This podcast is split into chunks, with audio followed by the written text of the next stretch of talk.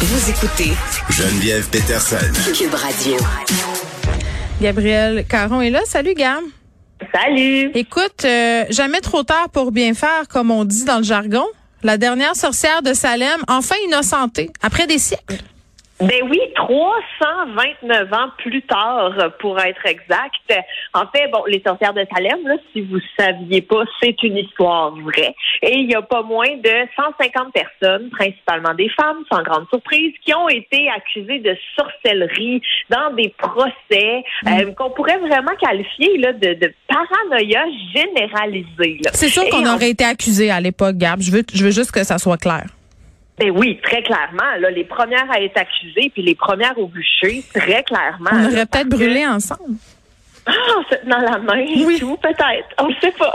Non, mais on rit, mais c'est une époque épouvantable. Il y a des femmes qui ont perdu la vie, tu l'as dit, dans des conditions complètement atroces. Il y avait, il y avait ça, puis il y avait l'idée aussi de tester les sorcières. Là, on les jetait à la rivière euh, dans des cages attachées, puis euh, si elles mouraient, c'était des bonnes catholiques. Si elles s'en sortaient, c'était des sorcières, donc on les brûlait après. Tu sais, t'avais aucune chance finalement. Ben oui, exactement. Là, c'est pile ou face euh, dans les deux côtés super. C'est super. Donc euh, ça. Puis moi, avec les sorcières de Salem, c'est vraiment un- une histoire qui m'a beaucoup fascinée parce que ça se passait ici. Tu sais, d'habitude, les procès de sorcières, c'est toujours en Europe, c'est toujours loin, tandis que Salem, ben c'est proche de Boston. Là, ça se fait en voiture d'ici. Donc il y a quelque chose euh, qui est proche de la maison. Et là, ce qui s'est passé, en fait, c'est que des législateurs du Massachusetts ont formellement disculpé. Donc, Elizabeth Johnson Jr., qui était reconnue coupable de sorcellerie, on l'a dit là, il y a plusieurs siècles, était, elle a été condamnée à mort, mais n'a pas été exécutée, mais elle avait jamais été déclarée euh, non coupable. Elle n'avait jamais été acquittée Pourquoi? des accusations. Euh, parce que, ben, au cours des siècles qui ont suivi, euh, la majorité des victimes ont été exonérées et il y en a beaucoup qui ont eu des enfants, qui ont eu de la postérité, qui ont pu, bon, faire blanchir leur nom, qui ont pu euh, se battre pour rétablir, en fait, les euh, le- La vérité. Oui, exact. Tandis que, ben là, dans le cas d'Elizabeth Johnson, c'est comme Junior, c'est comme celle qui est tombée entre les mailles, là, celle qu'on avait Hmm. Mais OK, oubliée. pourquoi 329 ans plus tard, on rouvre ce dossier-là? Écoute, je trouve que c'est tellement une belle histoire, là. C'est grâce à des élèves. Donc, c'est des élèves du secondaire qui ont fait que ce dossier-là a été rouvert l'année passée. Mm. Euh, des élèves de l'école North Andover Middle School, qui est un peu l'équivalent de notre de notre secondaire, qui ont pris les choses en main et qui ont euh, cherché comment ils pouvaient blanchir le nom de cette jeune femme-là qui avait 22 ans à l'époque. Et leur enseignante, euh, qui dont les élèves ont carrément défendu le projet de loi, là, a tenu à les féliciter pour s'être attaqués ben, à une question euh, d'injustice là, qui, a- qui a perduré à travers euh, les siècles. Et c'est la démocrate Diana Zizzoglio, pardon, qui est sénatrice du Massachusetts, qui a déposé le projet de loi visant à innocenter cette dernière victime euh, de la chasse aux sorcières. Oh, c'est une belle Donc, histoire. Ça fait du bien. Ben oui, vraiment, mais bon, évidemment, elle n'a pas pu s'empêcher de faire quelques parallèles, évidemment, avec la condition féminine en ce moment, disant que oh, il faut continuer de se battre et qu'il faut pas lâcher. Donc, euh, même si ça date, c'est il y avait vrai. quand même des petits relents d'actualité. Oui. Hmm. Des euh, vidéos porno à l'aéroport, est-ce que c'est pour divertir les passagers qui euh, ont raté leur correspondance? ça serait quand même du bon divertissement, là, mais en fait, c'est une histoire qui se peut pas. C'est tellement niaiseux.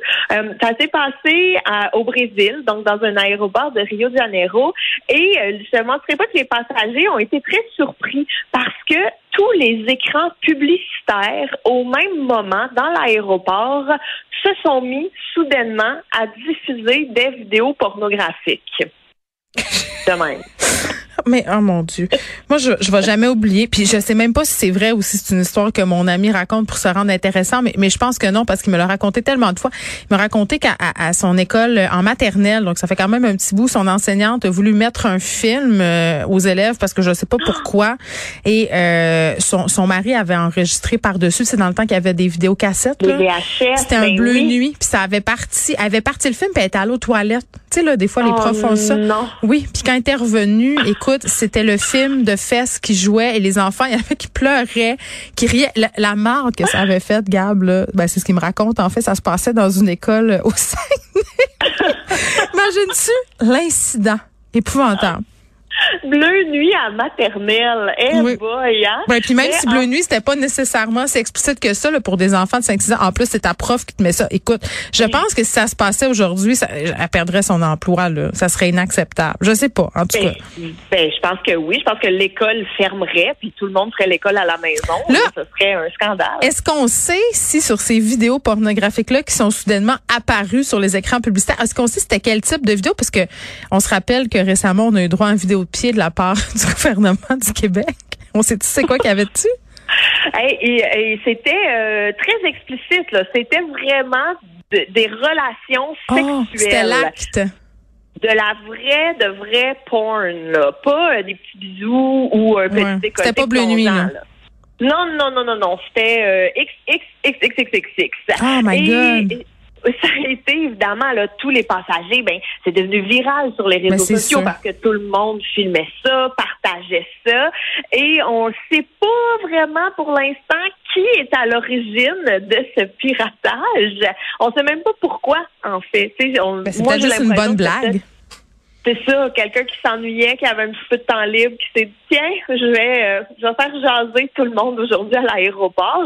Mais la compagnie qui gère l'aéroport a expliqué que c'était uniquement sur les écrans publicitaires et non les écrans Hum. qui diffusent les informations des vols. Bon, Donc, si tu prends pas. l'avion avec tes enfants, ça peut être un petit peu embarrassant. Ben effectivement, il y en a qui ont euh, crié au scandale, disant que c'est un manque de respect, puis que bon pour les enfants, ça peut être traumatisant. Mais je te dirais que la majorité des gens ont trouvé ça Ben, cocasse. C'est drôle. C'est l'occasion euh, peut-être. même- Ben oui, tu dis à tes enfants, tu leur donnes un petit cours d'anatomie puis tu leur dis que ça se passe pas de même dans la vraie vie puis tu passes à un autre appel. Ben exact. Puis il y a même quelqu'un qui a rebaptisé l'aéroport l'aéroporn et je J'adore. trouvais ça très très drôle. Merci Gab. Inspiré de la série Balado, J'ai fait un humain où des personnalités publiques se confient sur leurs histoires de maternité, découvrez maintenant le livre J'ai fait un humain de l'humoriste Gabriel Caron. Un ouvrage où l'autrice raconte avec sincérité et autodérision son entrée dans la vie de maman. Le livre J'ai fait un humain de Gabriel Caron aux éditions Très Carré, disponible sur cubelivre.ca.